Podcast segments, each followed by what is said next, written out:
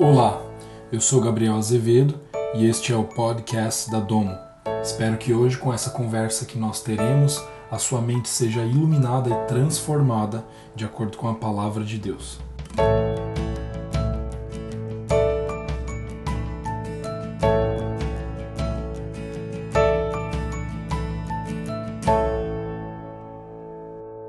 Olá, tudo bem? Como você está hoje? É, seguindo a linha do que nós já estávamos falando na última na último podcast com esse novo tema o lugar, a gente entende que hoje em Cristo Jesus eu e você somos o templo, o santuário de Deus, habitação do próprio Deus. Aquilo que antes era usado como um lugar físico, é, limitado a um tempo e espaço, agora não está mais limitado. Eu e você nos tornamos essa habitação e por nos tornarmos essa habitação, nós é, temos a presença do próprio Deus habitando dentro de nós. Este lugar de altar, este lugar de oferta, de sacrifícios, agora se tornou a nossa própria vida. A manifestação do próprio Deus ela acontece em nós e através de nós. Uma necessidade é, que antes de Cristo se tinha era sempre de se encontrar este lugar então as pessoas elas viviam em busca de um lugar, elas viviam em busca de um objeto sagrado, elas viviam em busca da onde se, é, estaria acontecendo algo divino para que elas pudessem se mover para aquele lugar e então, enfim, buscar né, aquilo que aquele lugar teria para dar para elas. Como por exemplo nós temos ali é, o tanque de Bethesda, não sei se você se lembra dessa passagem, onde as pessoas elas ficavam próximas daquele tanque quando o anjo agitasse a água, quem caísse primeiro na água seria curado. Então você percebe que antes de Cristo Jesus, o ser humano ele era limitado a esse tempo e espaço, a esse lugar físico, ele era limitado a encontrar esses lugares sagrados, objetos sagrados que trariam para ele ali uma proximidade do relacionamento com Deus. Mas agora em Cristo Jesus nós temos o entendimento que não necessita mais de um lugar físico e nem de um tempo específico determinado, porque agora em Cristo Jesus nós temos o acesso pleno ao Espírito de Deus em todos os momentos da nossa vida, em qualquer lugar em que nós estejamos. Então essa, essa ideia, esse pensamento realmente tem que transformar a nossa rotina, tem que transformar a nossa vida. O entendimento de que você não precisa mais correr atrás de objetos, e nem atrás de lugares ou até mesmo de pessoas para, para receber, é, né, um, ter um encontro com Deus ou receber algo de Deus, é, isso caiu, né? Você não, não tem mais essa necessidade. Então você, com o seu relacionamento com o Espírito Santo, já tem tudo aquilo que você precisa para viver uma vida abundante em Cristo Jesus. Então agora em Cristo Jesus nós nos tornamos esse lugar. E essa relação de sagrado mudou porque agora nós nos tornamos o lugar sagrado. Quero trazer um exemplo hoje aqui para você de uma história muito interessante para a gente trazer mais para nossa rotina e deixar de uma maneira mais prática. Né? No Antigo Testamento tinha um homem chamado Zorobabel. Ele era um príncipe de Judá, neto do rei é, Joaquim, que estava prisioneiro é, do, do povo inimigo. Né? O povo de Israel foi levado prisioneiro, foi levado cativo a cidade foi destruída, a nação foi assolada pelos inimigos de Israel. Então, enfim, estava tudo destruído. O templo estava destruído, os muros estavam destruídos. E o decreto de Ciro, né, no, no ano 538 a.C., permitiu com que os judeus, ou seja, o povo de Israel, fosse pudesse voltar, pudesse regressar para Jerusalém.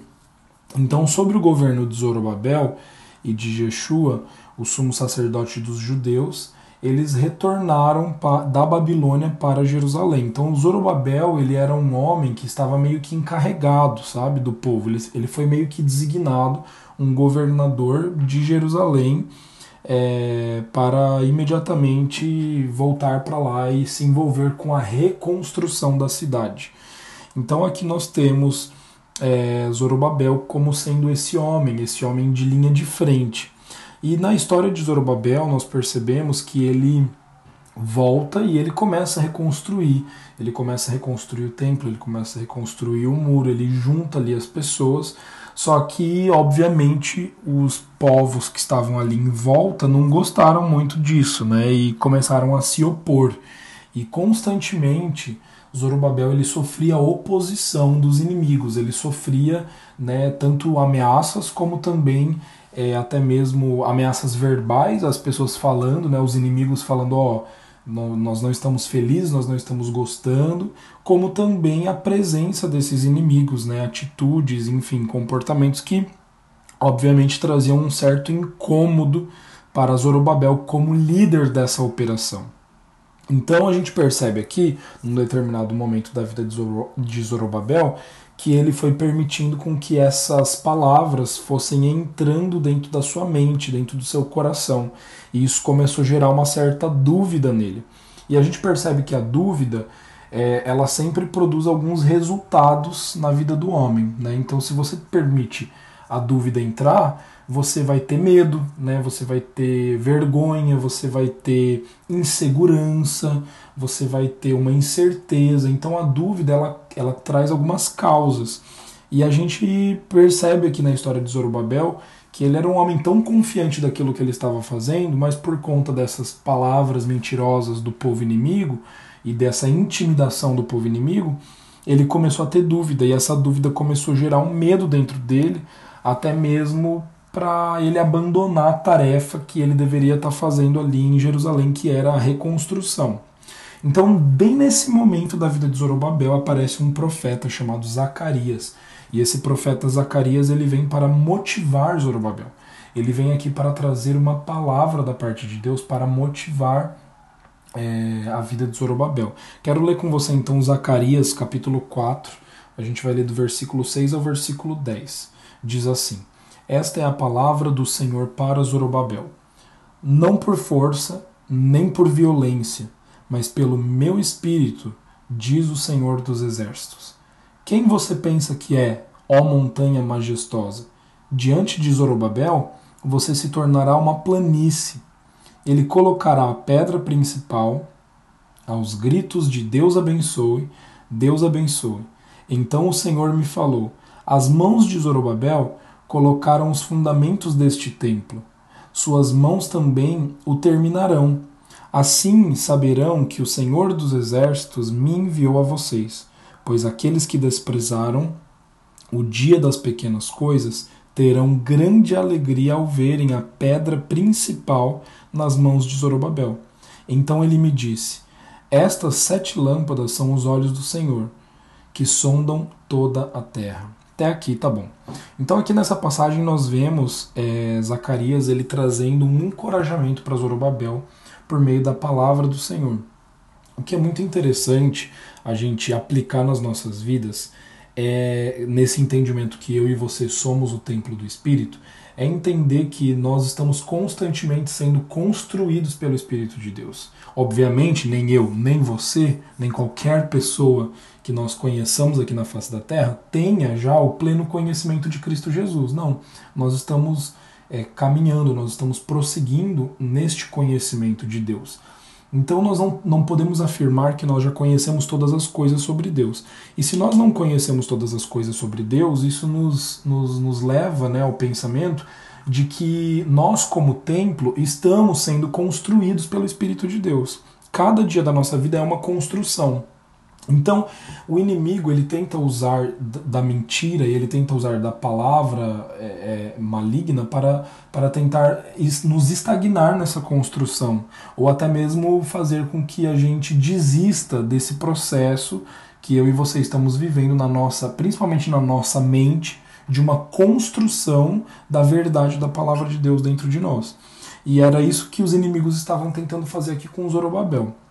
Então eu quero trazer aqui para você três chaves, é, segundo esse texto que a gente acabou de ler, de como nós podemos viver uma vida espiritual, de como que nós, sendo lugar espiritual, podemos viver uma vida crescente de construção daquilo que o Espírito está fazendo em nós.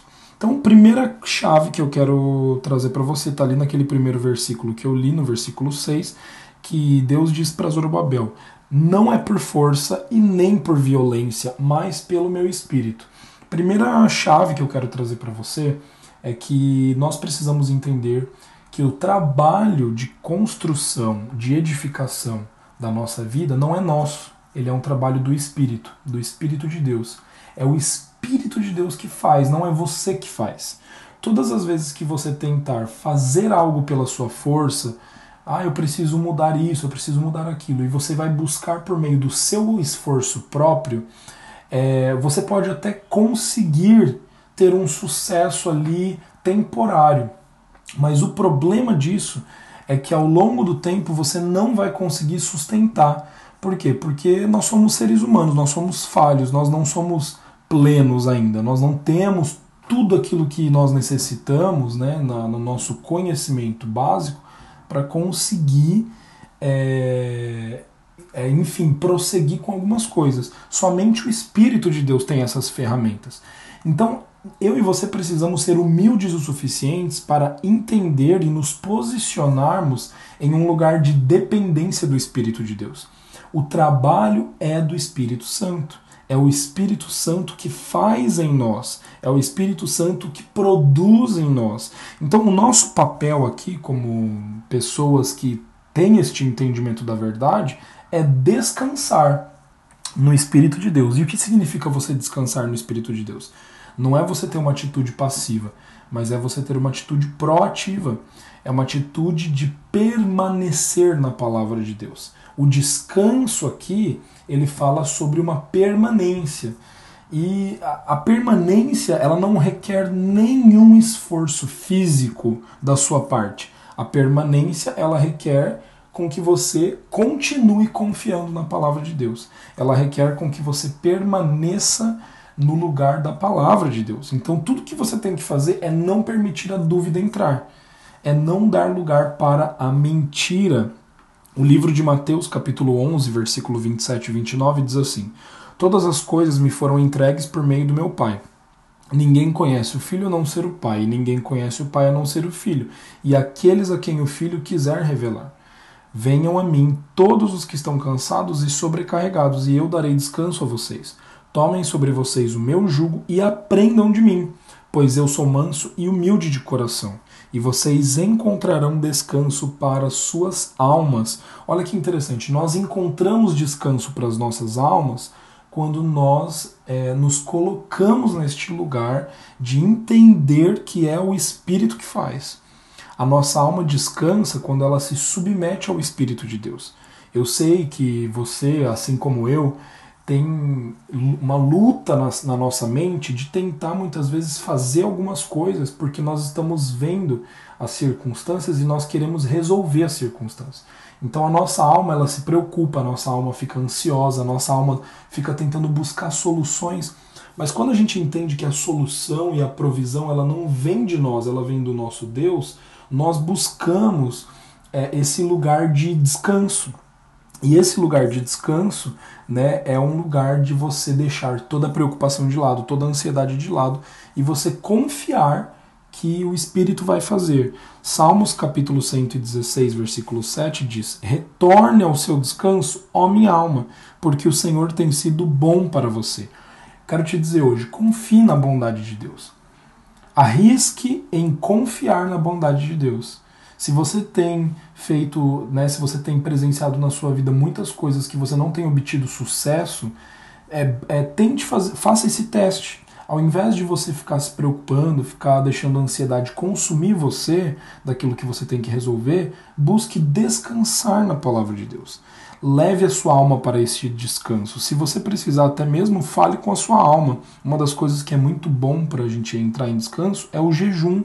É você tirar ali um, faz um jejum intermitente, faz um jejum de 24 horas e nesse momento você aproveita para você conversar com você mesmo, dizer: Gabriel, agora você vai ficar quieto. Você precisa colocar a sua alma, você precisa se focar né, na presença de Deus. Você precisa se focar nisso. Você precisa entender que não é o seu trabalho, é o trabalho do Espírito. Então, às vezes a gente precisa fazer isso. São práticas da nossa vida diária.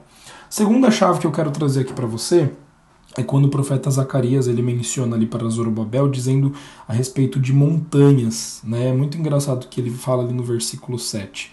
É, quem você pensa que é, ó montanha majestosa? Diante de Zorobabel você se tornará uma planície. É muito interessante nós termos esse entendimento de que porque nós carregamos a presença de Deus, as coisas à nossa volta elas, é, elas se ajustam a nós e não nós nos ajustamos às circunstâncias, entende? Por quê? Porque nós carregamos a presença. Então, é, todas as vezes que você perceber, você sentir que existem montanhas à sua volta, você precisa entender que não é você que se submete a essas montanhas, não é você que se ajusta a essas montanhas mas essas montanhas e esses vales que precisam se ajustar de acordo com a sua identidade ou de acordo com a presença que você carrega. Então, converse com essas montanhas, diga para elas qual é o lugar delas. Coloque as montanhas no seu lugar. Né? Tem até uma expressão muito engraçada que é cada macaco no seu galho. Você tem que conversar com as impossibilidades, você tem que conversar com as circunstâncias, você tem que conversar com os muros. Então, por exemplo, se você está observando que na sua vida existem montanhas ou muros que você olha e você fala, eu nunca vou conseguir vencer isso, você precisa conversar com essas montanhas, você precisa colocar elas no lugar delas. Na literatura rabínica, né, no judaísmo, o homem que mostra discernimento espiritual, ele é chamado de removedor de montanhas. Olha que interessante. Essa palavra em hebraico, oker harim, significa né, que, que para nós seria um discernimento espiritual, pra, nessa palavra hebraica, né, no seu significado um pouco mais profundo, significa removedor de montanhas. Olha que interessante, a pessoa que tem discernimento espiritual é aquela pessoa que consegue remover montanhas.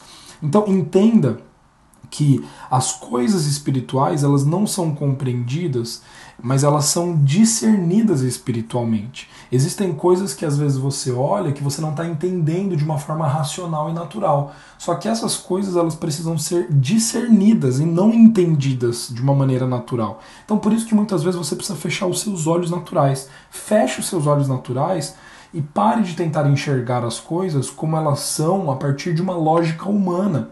Entenda que é, você precisa se relacionar com tudo de maneira espiritual somos chamados para estar diante de planícies.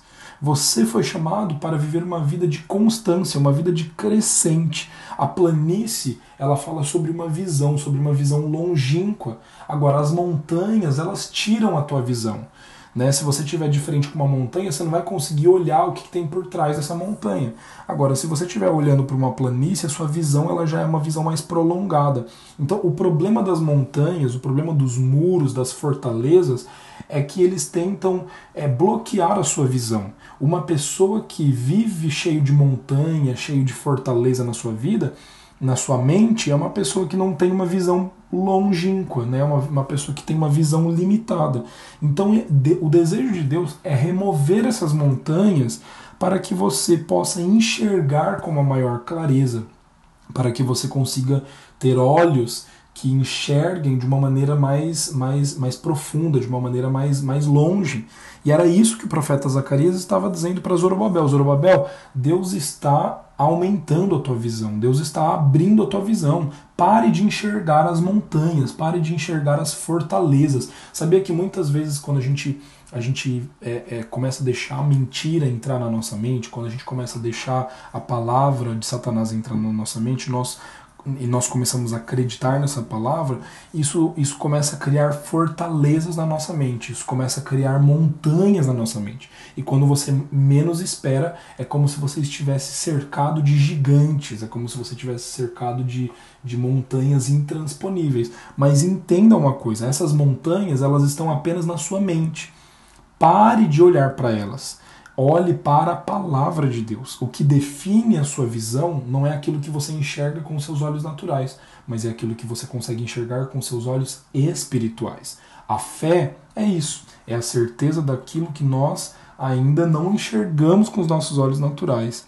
É, Marcos capítulo 11, versículo 22 e 23 diz assim: Jesus respondeu: Tenham fé em Deus eu asseguro que se alguém disser a este monte, levante-se e atire-se ao mar, e não duvidar em seu coração, mas crer que acontecerá o que diz, assim será feito. Jesus está dizendo: tenham fé em Deus. Meu querido, coloque a sua fé na palavra de Deus. Quando você fizer isso, você vai ser corajoso o suficiente para começar a conversar com as montanhas que estão na sua vida.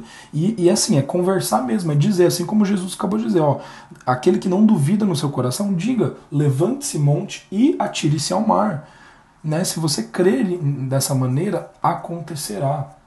Então converse com as suas montanhas, converse com as suas impossibilidades, mesmo que exteriormente existam montanhas, interiormente existem planícies. 1 Coríntios capítulo 13, versículo 2 diz que a fé é capaz de mover montanhas. Lucas capítulo 3, versículo 5 diz: todo vale será aterrado e todas as montanhas e colinas serão niveladas, as estradas tortuosas serão endireitadas e os caminhos acidentados aplainados. Deixa eu te falar uma coisa, uma boa nova. Em Cristo tudo é trazido para o prumo tudo se torna direito e reto. Não tenha medo. Pare de olhar para as impossibilidades como impossibilidades. Pare de olhar para as montanhas como montanhas, para os gigantes como gigantes, para as fortalezas como fortalezas. E entenda que o desejo de Deus é que você enxergue planícies, que você, que essas montanhas elas sejam transformadas em planícies. Então, abra sua mente, Permita-se enxergar com os olhos da fé.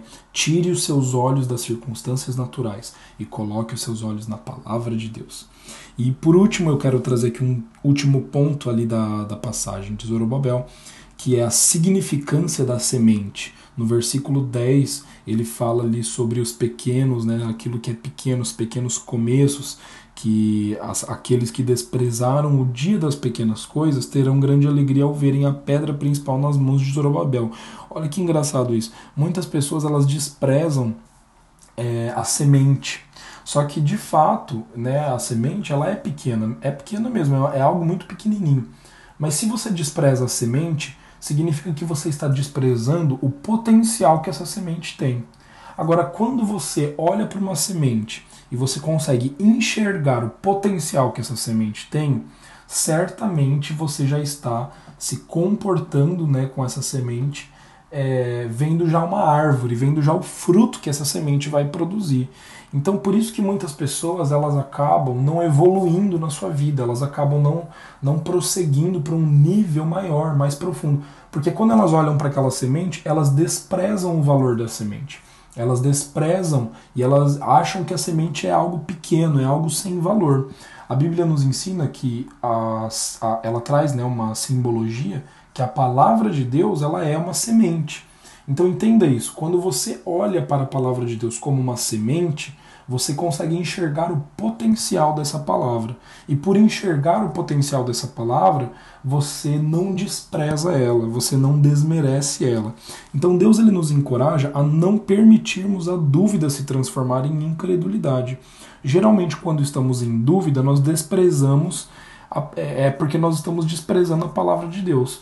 Toda dúvida que você permite criar raiz no teu coração é porque você não não trouxe a palavra de Deus ali, você não focou na palavra de Deus, você não está olhando para a palavra de Deus como uma semente. Então, quem não enxerga com os olhos da fé sempre irá desvalorizar o pequeno começo ou a semente. Os dias pequenos em uma construção são aqueles em que se mexe na estrutura, né? se mexe na parte interna. Quando você está construindo uma casa, você percebe que os primeiros dias da construção é feito fundamento né, cavado ali profundamente ali as estruturas, é feito fundamento, até mesmo quando já se levantam um, né, uma certa construção ali, as paredes e tal, demora muito tempo até que se comece a colocar pi, o piso, a pintura. Primeiro você precisa fazer o cabeamento, a, a parte elétrica, né, a parte eh, de esgoto ali. É, são, são, são, são, são partes que talvez ninguém consiga enxergar. Quando a casa estiver pronta, ali, a construção estiver pronta, ninguém ali vai ficar enxergando a parte elétrica, enxergando os canos, enxergando o fundamento. Só que sem essa parte, a construção não estaria de pé. Então nós precisamos entender que não é porque nós não estamos enxergando que essa que não esteja sendo construído, entende? Não é porque hoje na sua vida você está né, vivendo várias coisas e você diz assim, ah Gabriel, mas parece que eu ainda não, parece que eu estou patinando, parece que né, eu estou crendo na palavra de Deus, eu estou vivendo a realidade de Deus, só que às vezes parece que eu não saio do lugar. Isso não é uma verdade. Entenda que é, você está sendo construído pelo Espírito Santo, você está sendo edificado pelo Espírito Santo, porque você é templo do Espírito Santo. Agora, muitas vezes você quer ser imediatista nos frutos, né? Você está você tá buscando mostrar coisas que ainda não é momento dessas coisas serem reveladas. E o motivo disso é porque um fundamento ainda está sendo construído na sua vida. Então, permita-se ser construído nos fundamentos. Não despreze os pequenos começos. O problema do incrédulo é que ele quer, ele foca no acabamento. Ele já quer que tudo esteja pronto, ele foca no resultado. E se não tem resultado, ele duvida e ele desacredita. Não seja essa pessoa. Não seja como um incrédulo que precisa tocar para crer, que precisa ver para crer, que precisa ter uma prova substancial para que passe a crer.